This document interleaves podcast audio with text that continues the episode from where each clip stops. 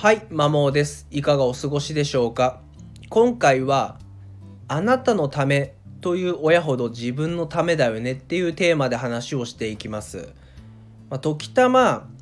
まあ、三者面談、まあ、学習塾にての三者面談で、まあ、親御さんからこういうはそういうワードが出てくることがあるんですね。ま、横にいる子供に対してあなたのためって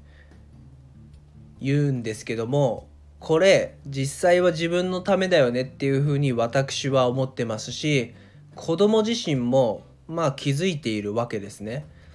というのもわざわざ子供に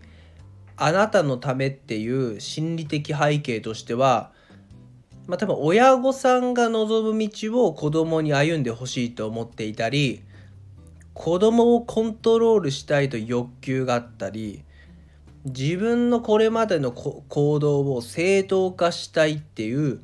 欲求があることが多いんですねおそらく。で自分の価値観やエゴが強い親御さんほどそういった言葉をわざわざ子供に言うっていうのを見受けられます。うん、あくまでこれは仮説なので絶対にそうですっていうつもりは毛頭ないんですけども複数の親御さんからそういった言葉を直接に子供にかけていることを見てかつその親御さんのそれまでの言動や行動を考えた時に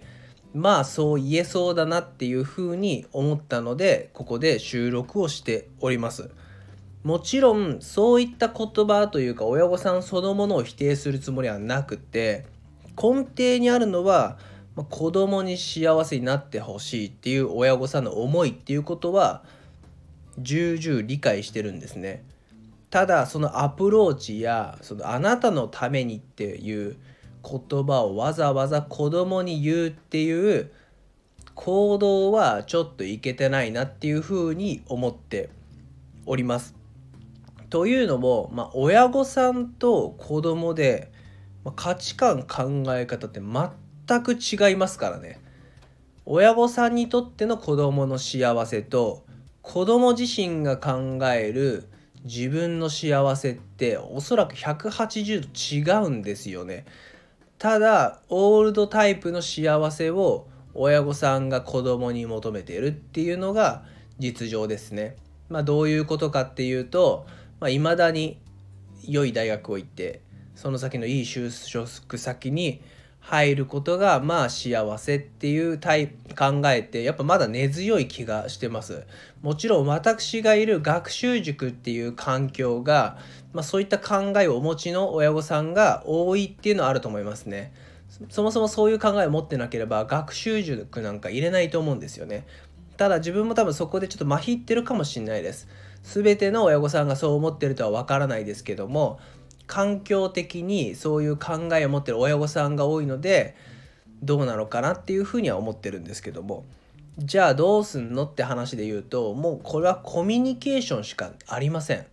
もう親御さんで親御さんと子供でもう話すっていうことですね。でやっぱり親御さんの方が考え主張っていうのは明らかに強くて子供がそれにひれ伏すパターンっていうのが大半です。そうではなくてまず子供がどう考えてんのっていうのを聞き出すこと。でそれを尊重しきる覚悟を持つこと。っていうのが親子関係で一番大事かなっていうふうに思ってますね。いろんな、まあ、自分もこれ今4歳の娘がいて、まあ、こういう親でありたいなっていうふうに思ってることが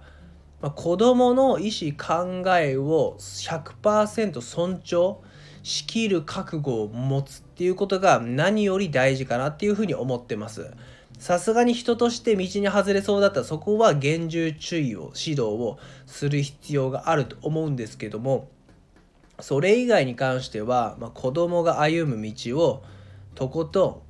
応援するサポートするっていうスタンスですね。だ親のエゴっていうのを極力というか捨てちゃう。捨てきるっていうのがものすごく大事かなっていうふうに思います。やっぱ親子関係がこじれているなっていうのを客観的に見るんですけどもそういう親御さんの特徴ってやっぱエゴが価値観が強い。自らの価値観が強すぎるっていうのがあってそれを子供に押し付けてる印象を受けます。まあもちろん先ほども言ったように根底には子供が幸せになってほしいっていう思いからそういった行動をとるっていうのを理解はしているつもりなんですけれどもただその考えだとあまりうまくいかないっていうことですね。